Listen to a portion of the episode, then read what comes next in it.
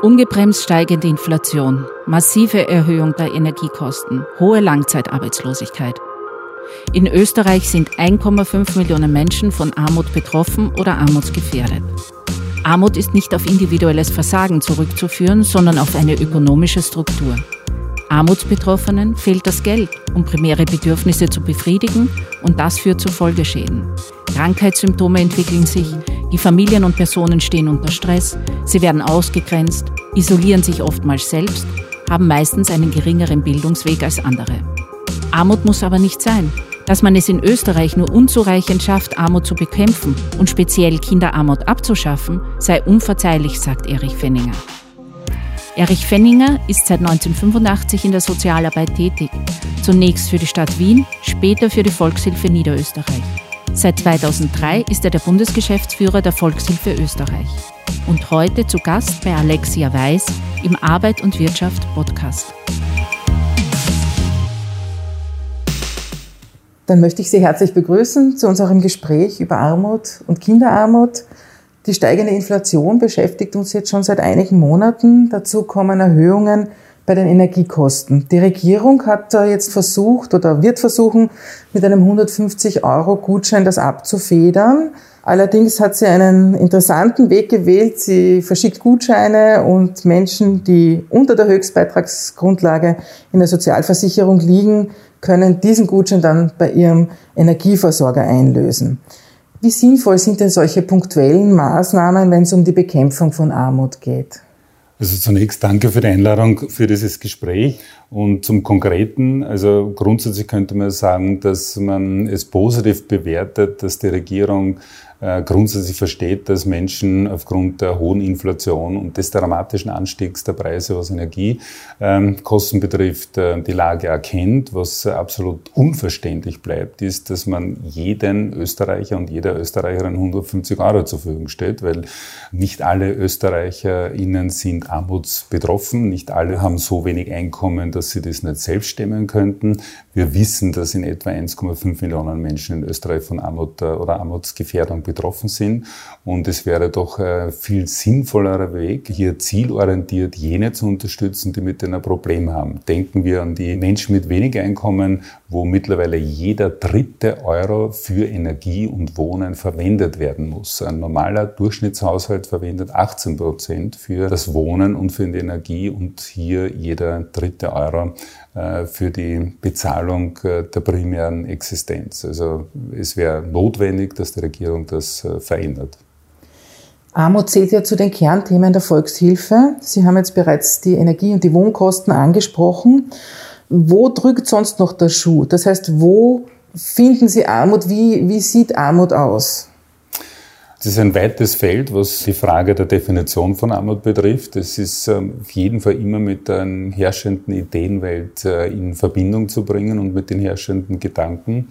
Armut ähm, hängt mit Reichtum zusammen. Also Butterwege sagt zum Beispiel, es sind äh, zwei Seiten ein und derselben Medaille. Brecht hat darauf hingewiesen, weil du reich bist, bin ich arm. Also sie stehen immer in, einer, in einem Verhältnis und äh, Reichtum produziert Armut. Ich glaube, das ist wesentlich, dass wir das äh, verstehen und auch erkennen.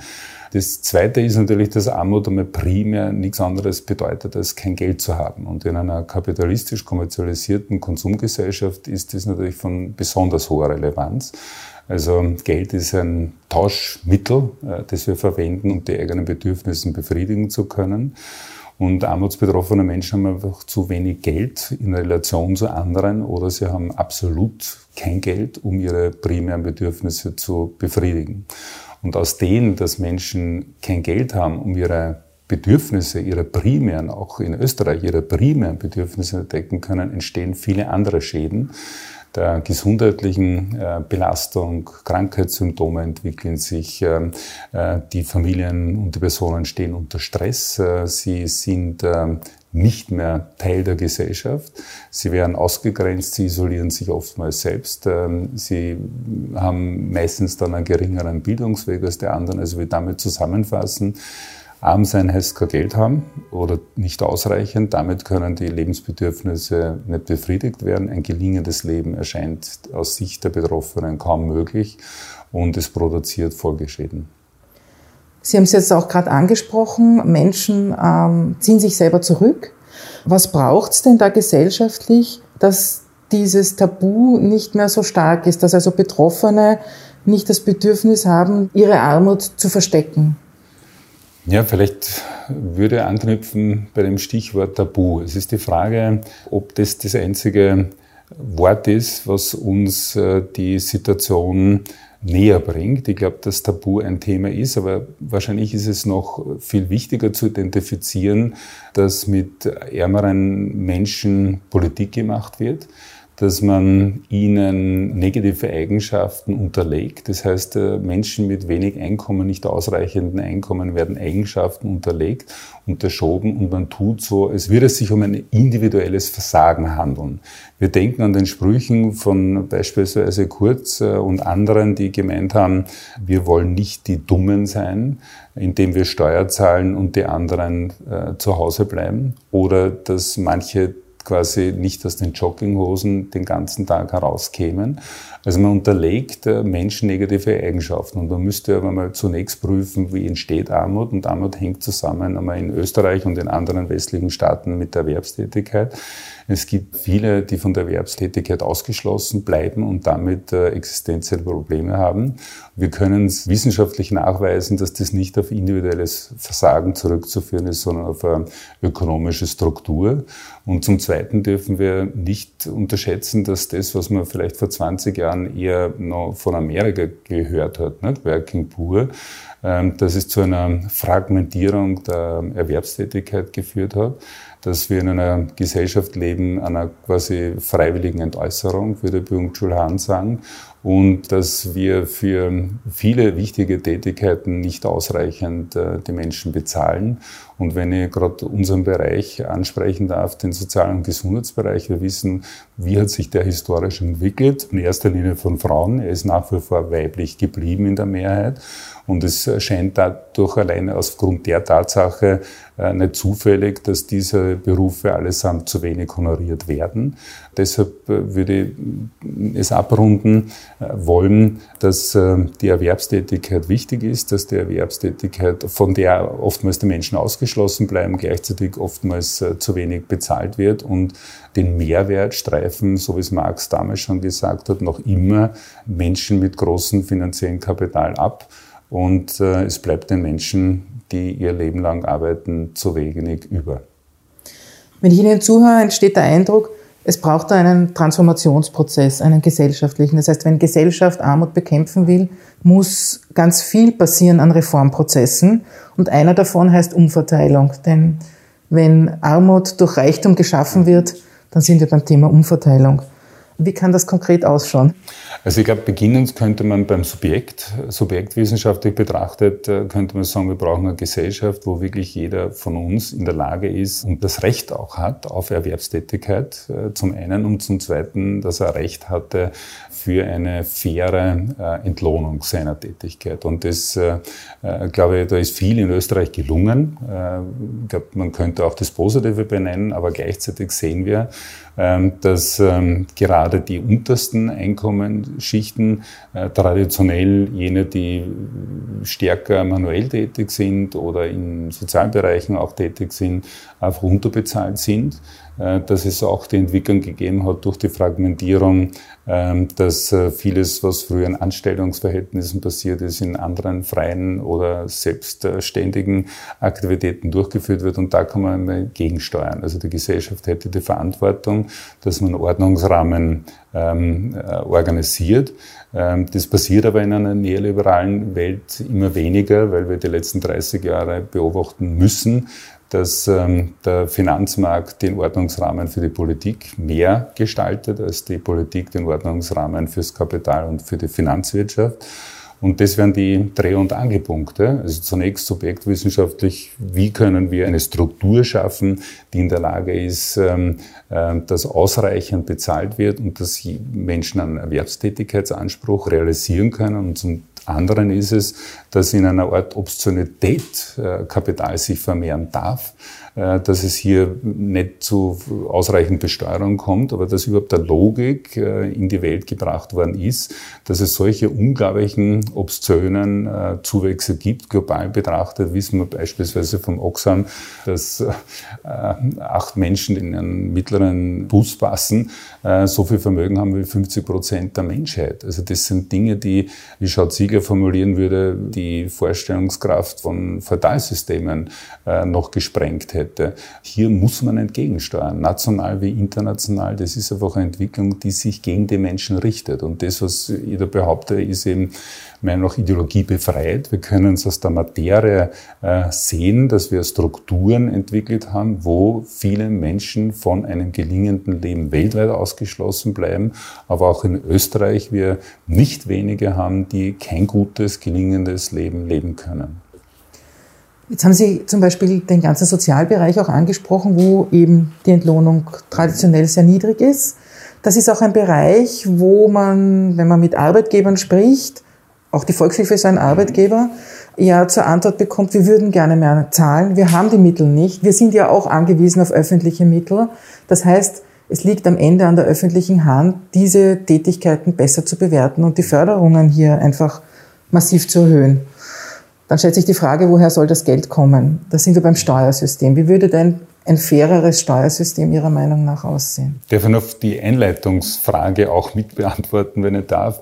Also zunächst Arbeitgeber. Ich will nicht semantisch sein, aber ich halte es für wichtig, dass wir uns in Erinnerung rufen, dass wir auch hier vom Wording her eine Verdrehung der Tatsachen äh, tolerieren.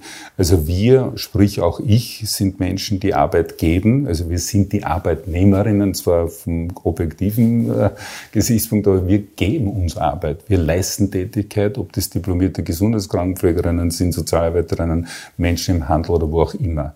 Und die sogenannten Arbeitgeber nehmen sich aber die Arbeit. Ja, also ich glaube, das ist auch wichtig, dass wir hier sehen, dass da schon eine ideologische Verzerrung auf die Welt gekommen ist und das nicht natürlich ist. Das Zweite ist in der Organisationsverantwortung, auch in der ich stehe, äh, auch aus der Verantwortung kämpfe ich, seitdem ich in Leitungsfunktion bin, für bessere Entlohnung und diese können wir nicht selbst finanzieren, weil Armutsbetroffene für Sozialarbeitsstunden definitiv nicht in der Lage sind, diese zu finanzieren oder in Behindertenbereichen etc. Das heißt, natürlich muss es kollektiv dann finanziert werden und das ist nicht ausreichend. Ich glaube, auch die Kritik muss man aussprechen, dass äh, an viele, die hier verantwortlich sind, dass wir den Mut auch haben müssen, bei aller Abhängigkeit zu quasi Fördergebern, dass wir im Sinne der Kolleginnen dieses Wort auch äh, in den Mund nehmen und laut sind und gleichzeitig formuliere ich das nicht nur in der Verantwortung, nämlich in meiner organisationalen Verantwortung, sondern weil ich selber Sozialarbeiter bin. Ich weiß, was es heißt. Und ich bin ja heute noch im Feld tätig. Ich bin immer wieder bei armutsbetroffenen Kindern, bei Familien, im Pflegebereich bei Leuten. Das heißt, ich liebe meinen Urberuf und von dem her versuche auch meiner Verantwortung auf Leitungsebene gerecht zu werden. Und deshalb erwarte ich mir auch von Organisationsvertreterinnen lauter zu werden, äh, damit wir uns durchsetzen. Und zur Verteilung, es ist genügend Geld da. Also denkt man gerade äh, in die Eingangsfrage vielleicht, äh, die Sie formuliert haben, zurück. Eine Regierung erkennt einerseits, dass Menschen durch Energiekosten hoch belastet sind aber sie bedient alle gleich. Also jeder, der Spitzenverdiener ist, kriegt 150 Euro, anstatt dass man zielgerichtet die Armutsbetroffenen und nicht einmal nur die Armutsbetroffenen, sondern auch jene mit wenig Einkommen, die sich jetzt beim Einkaufen für einen Miniwarenkorb schwer tun, äh, das zu finanzieren. Das ist eine Ungerechtigkeit, das ist eine absolute Nichtsteuerung. Und man könnte schon auch die Frage stellen, warum passiert denn das?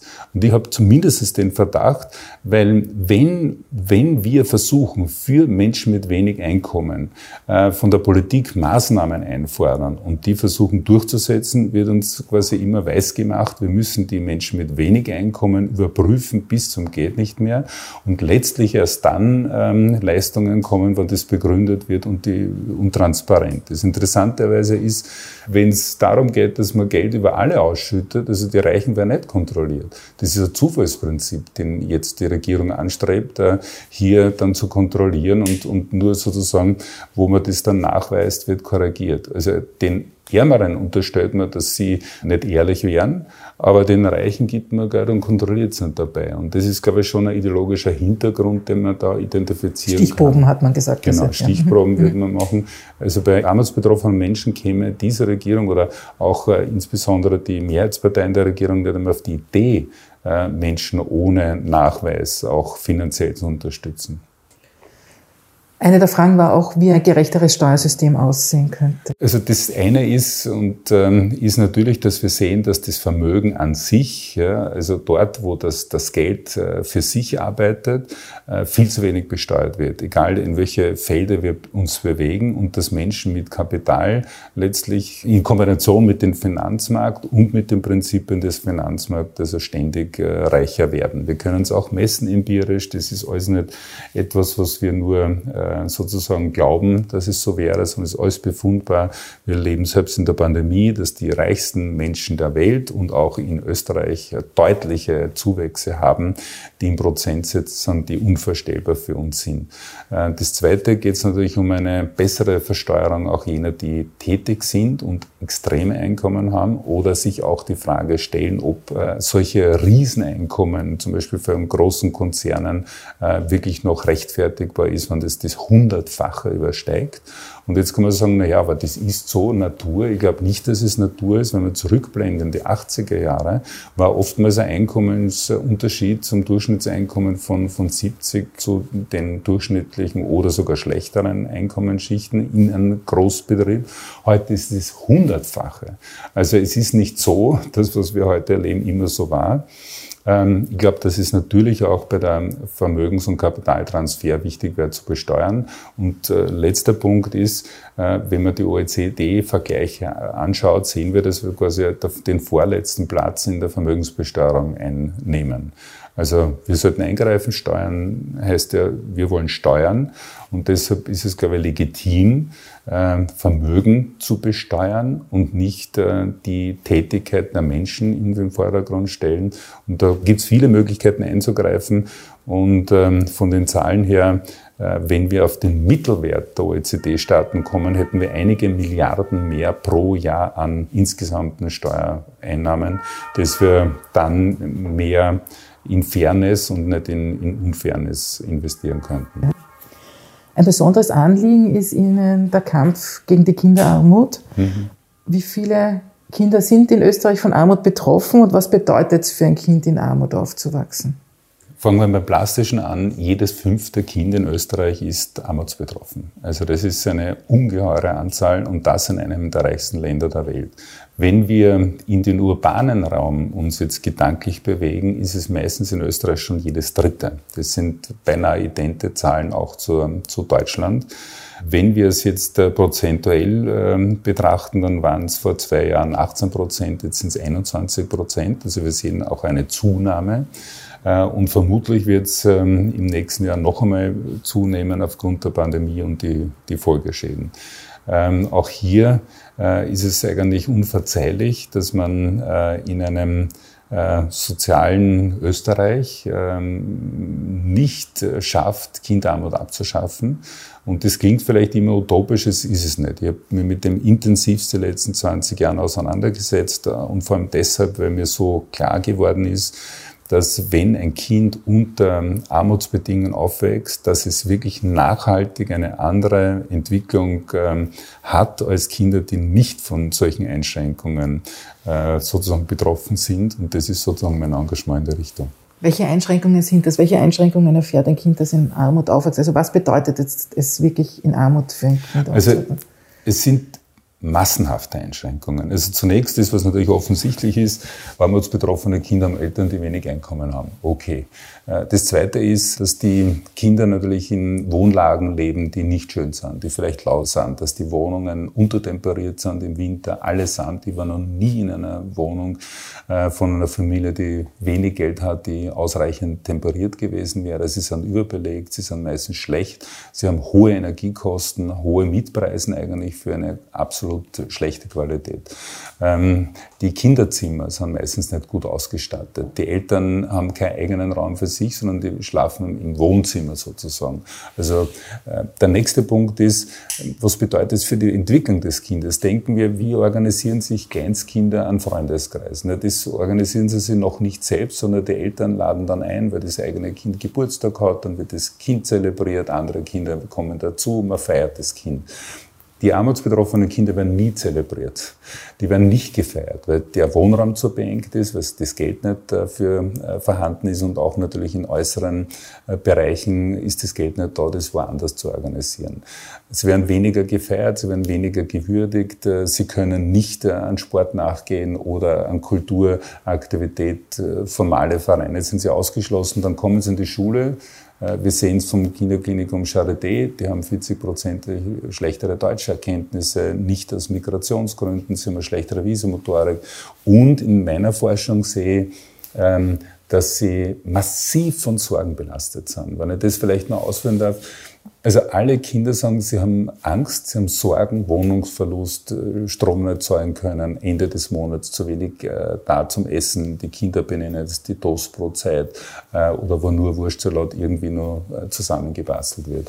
Und wenn man sich aber fragt, na, was, was bedeutet das? Nicht? Also die, die, die Sorgen, die sie belasten und was wünscht er, dann sagen sie Sorgenfreiheit. Und was bedeutet Sorgenfreiheit? Sorgenfreiheit heißt, eben, dass die Wohnung gesichert ist, dass die primären, würden wir sagen, Bedürfnisse gedeckt sind, Essen, dass ich ein bisschen dabei sein kann, sagen die Kinder. Also auf einer Schulveranstaltung dabei sein darf. Oder wie die anderen auch ein Kipfel kaufen können, einmal in der Woche. Äh, beim Fritz in ein Freibad oder überhaupt ins Freibad zu gehen. Oder einmal nicht nur den Alltag haben, sondern vielleicht äh, mit meiner Familie äh, einen schönen Tag, einen schönen Ausflug zu machen.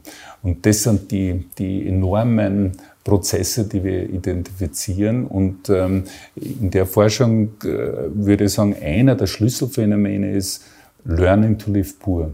Die armutsbetroffenen Kinder sind nie interessensgeleitet, weil sie das gar nicht äh, wissen, dass die Eltern das nicht finanzieren können.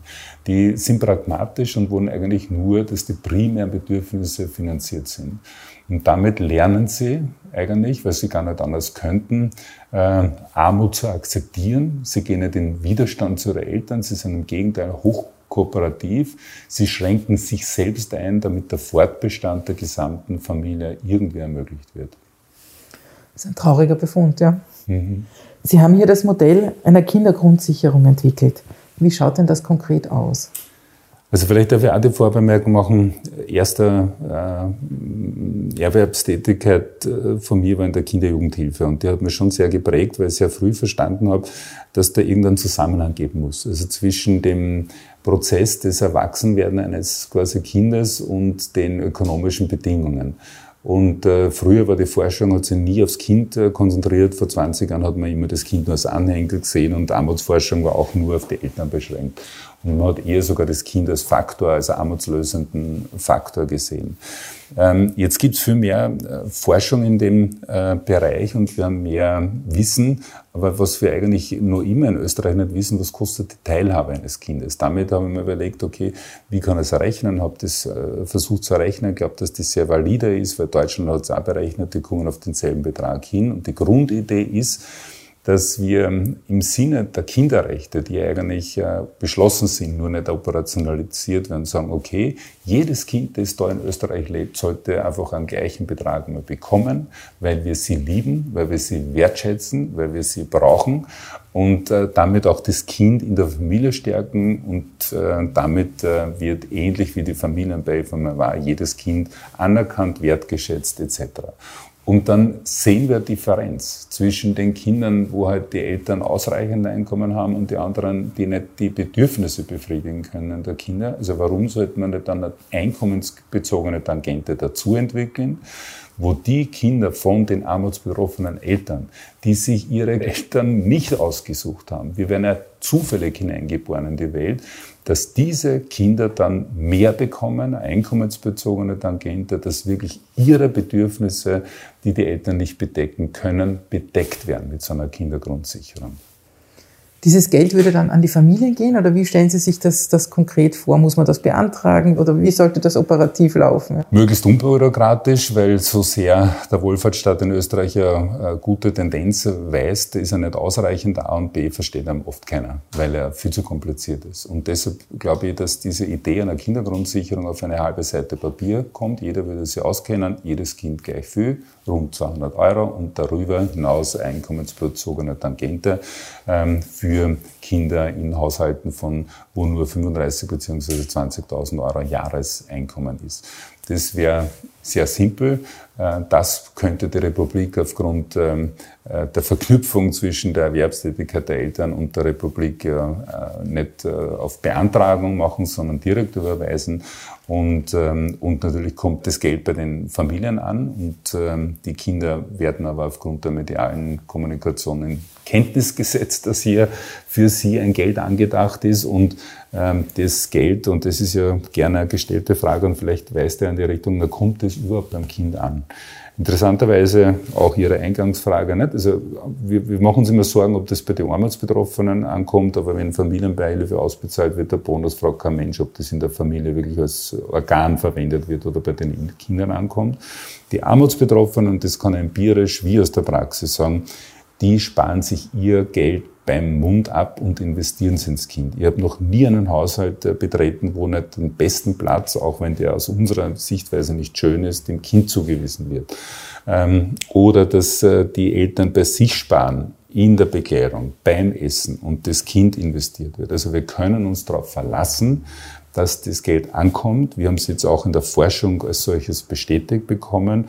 Und wenn man sozusagen äh, nur immer die Sorge hat, und das wird schon geben, dass vielleicht zwei, drei, vier Prozent das nicht gut könnten, aber nicht nur aus der Armutslage heraus, sondern weil sie multiple Probleme haben, psychische Leiden haben, was auch immer, dann hätten wir die Kinder-Jugendhilfe in Österreich, die Sozialreferat, also wenn ein Kind dann doch nicht den Zirkel in der Schule mit hat oder doch nicht äh, der Lagschein einbezahlt wird für einen Schulausflug. Wir sehen es, dann können die Sozialarbeiterinnen mit den Eltern reden und dann werden von den vielleicht drei, vier Prozent, äh, vielleicht ein Prozent das nicht gelingen und dann wird man auf Sachleistungen und die Finanzierung von Dienstleistungen umstellen.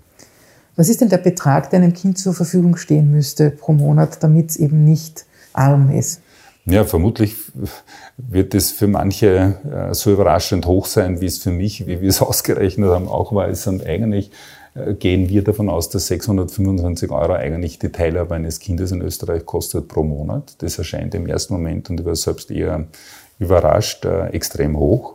Es ist aber valide, weil auch Deutschland ebenso Berechnungen angestellt haben und die kommen auf einen quasi exakt gleichen Betrag. Also ich glaube, es ist wirklich belastbar.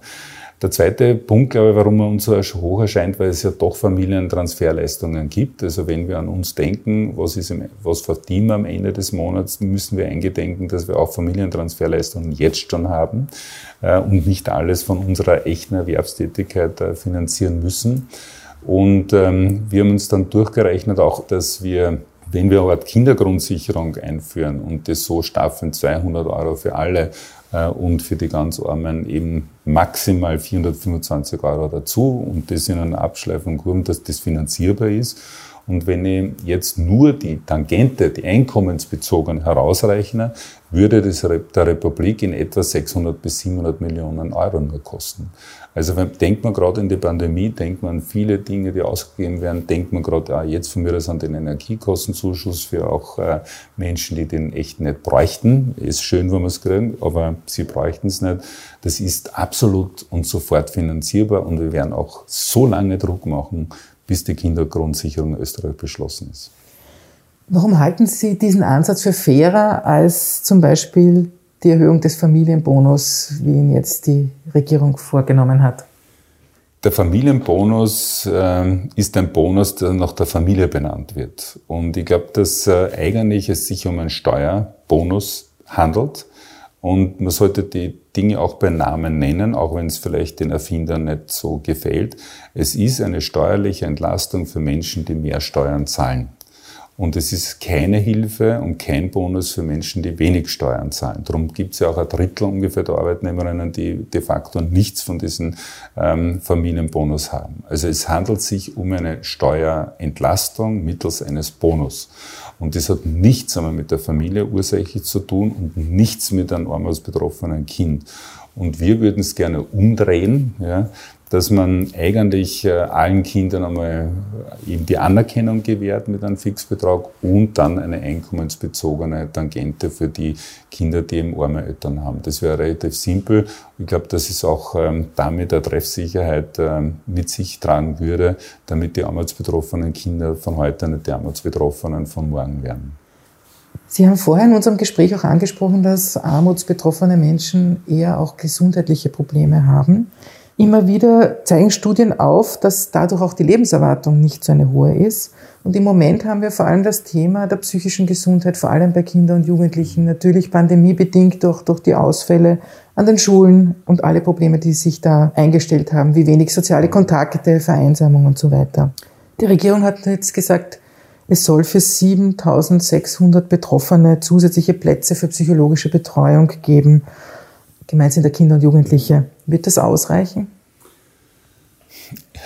Es ist wichtig, man muss auch anerkennen, wenn eine Regierung etwas macht und das versuche ich immer. Ich, ich glaube, das ist nicht ausreichend und ich möchte zunächst vielleicht bei der Problemlage, die Sie ansprechen, äh, beginnen. Im WordRap. Wir haben ein, ein, eine Fülle an Befunden, die die Dramatik zeigen. Erster Befund ist, alle, die hier leben und auch in anderen Staaten, leiden unter dieser Pandemie. Zweitens, das ist schon ein sozialwärterischer und psychologischer Befund, das stellt sich äh, als Belastungskrise dar. Wir sind, die meisten von uns, die allermeisten sind belastet und diese Belastung ähm, sozusagen äh, drückt sich in unterschiedlichen Bereichen aus. Wenn wir zum Kind und zum Jugendlichen kommen, Salzburger Uni im letzten Jahr hat eine gute Studie gemacht, wo wir sehen, dass also doch ein, ein hoher Anteil von Kindern und Jugendlichen belastet ist, sehr stark belastet ist. Wir sehen es im AKH mit der Studie der Suizidierung, also und den Suizidversuchen, das unglaublich äh, hoch geworden ist. Und wir sehen es in unseren Befunden, dass ähm, von den armutsbetroffenen Eltern und äh, Kindern und Jugendlichen ähm, äh, die eigene Lebensqualität in einem Schulnotenprinzip auf nicht genügend und genügend gegeben wird. Und das bei einem Viertel der Menschen. Das muss man sich mal vorstellen, die eigene Lebensqualität auf nicht genügend äh, einzuschätzen. Ähm, das heißt dringender Handlungsbedarf für alle Kinder und Jugendlichen und gleichzeitig im Besonderen für die Armutsbetroffenen, weil wir das sehen. Wir sehen es auch aus Studien der Ärztekammer, wo die Ärztekammer ähm, mit äh, uns äh, die Ärztinnen in Österreich befragt hat und die Kinderärztinnen sagen überhaupt zu 100 Prozent. Also ja, wir sehen einen massiven Zusammenhang zwischen ökonomischer Benachteiligung und Armut und äh, der gesundheitlichen äh, Positionierung des Kindes. Also die sind krank, sie haben chronische Erkrankungen, die allesamt nicht organisch nachgewiesen werden können. Also wir haben einen in Verantwortung gegenüber Kindern und Jugendlichen in Summe ein Riesenhandlungsbedarf, aber im Speziellen für die noch mehr, die wenig Geld haben. Inwiefern können denn psychische Probleme, um die man sich jetzt nicht kümmert, dann im Erwachsenenalter wieder zu Armut führen? Also erstens können wir es nachweisen und äh, ich glaube auch hier ist es relativ komplex. Was wir jedenfalls äh, aus unserer Forschung sehen, ist, dass die Armut ähm, große Angst auslöst äh, und Unsicherheit schafft und die Unsicherheit alle Lebenslagen des Kindes und Dimensionen mit erfasst, vor allem eben der, der psychischen und der gesundheitlichen Entwicklung, ähm, aber auch der Bildungsentwicklung des Kindes, die scheiden alle nicht. Arbeiterkammer macht ja jährlich die Studie, was kostet Schule, wie viele Kinder bleiben im Schulsystem, äh, welche bleiben lang. Also es sind die, die früh rausfallen, die, die arme Eltern haben und äh, Eltern haben, die keine hohe formale Bildung haben. Und ähm, wenn man unter diesem Mangel und unter dieser Sorgenlast äh, aufwächst, äh, und vielfach primäre Bedürfnisse nicht erfüllt bekommt, immer lernt draußen zu bleiben, mit den Eltern in den Haushalten selbst isoliert wird, dann trifft es die Psyche. Und Bourdieu beispielsweise hat er schon darauf hingewiesen, ähm, und Holzkamp auch in der kritischen Psychologie, die Verhältnisse strukturieren die Psyche. Also die Psyche ist nicht irgendwas oder die Seele, die da herumschwirrt im Körper, sondern sie wird strukturiert.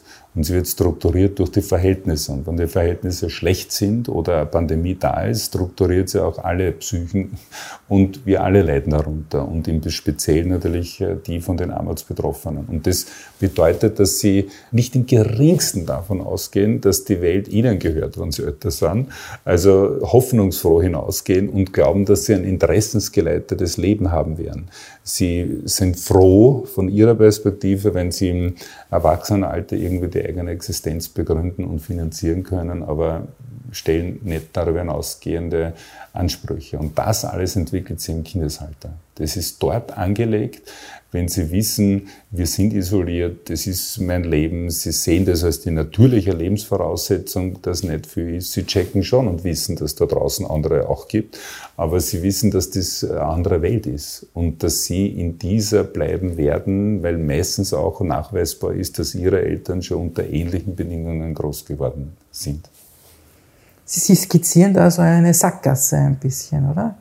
Nein, ähm, ich glaube nur, dass das genau das dialektische, nachweisbare Verhältnis ist. Also wir müssen identifizieren, wie Verhältnisse Menschen marginalisieren, wie, äh, wie die Verhältnisse die soziale Praxis der Menschen begründen. Das ist der eine Lernschritt. Und äh, gerade wir, wenn wir im Feld sind, die Sozialarbeiterinnen müssen checken, wissen, was das fürs Innenleben von armutsbetroffenen Kindern, Jugendlichen, Eltern bedeutet.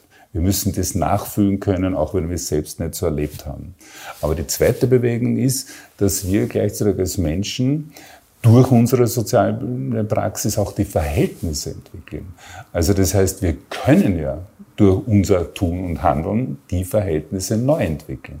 Und deshalb bin ich nicht ein Optimist, sondern einfach aufgrund der historisch-materialistischen Entwicklung unserer Lebensverhältnisse äh, sind wir nicht nur Opfer unserer Verhältnisse, sondern wir sind Produzenten unserer Verhältnisse. Und deshalb möchte ich auf den Aspekt jetzt, damit es nicht depressiv ist und die Sackgasse suchen wir nicht aus, wir wollen uns aus dieser Lage befreien. Und wenn wir Menschen letztlich äh, unsere Lebensverhältnisse selbst produzieren, dann müssen wir es in unsere Hand nehmen. Und äh, natürlich haben immer herrschenden Leute mit viel Kapital, Einfluss etc., haben immer die Geschichte stark beeinflusst. Aber wir sind mehr. Wir können es auch. Wir müssen nur uns ermutigen, ermächtigen und wir müssen auch sagen, wir sind nicht nur Opfer der Verhältnisse, sondern wir gestalten selbst. Wir sind die Mehrheit, diese Verhältnisse zu verbessern, weil es in unserem Interesse gelegen ist. Also insofern können wir die Dinge so gestalten, dass eine gerechte Welt äh, möglich wird. Danke für das Gespräch. Gerne, danke auch für die Einladung.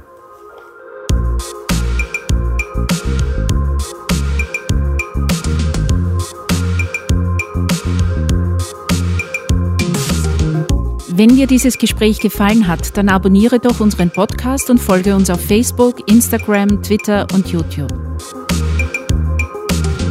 Arbeit und Wirtschaft, herausgegeben seit 1923 von ÖGB und Arbeiterkammer.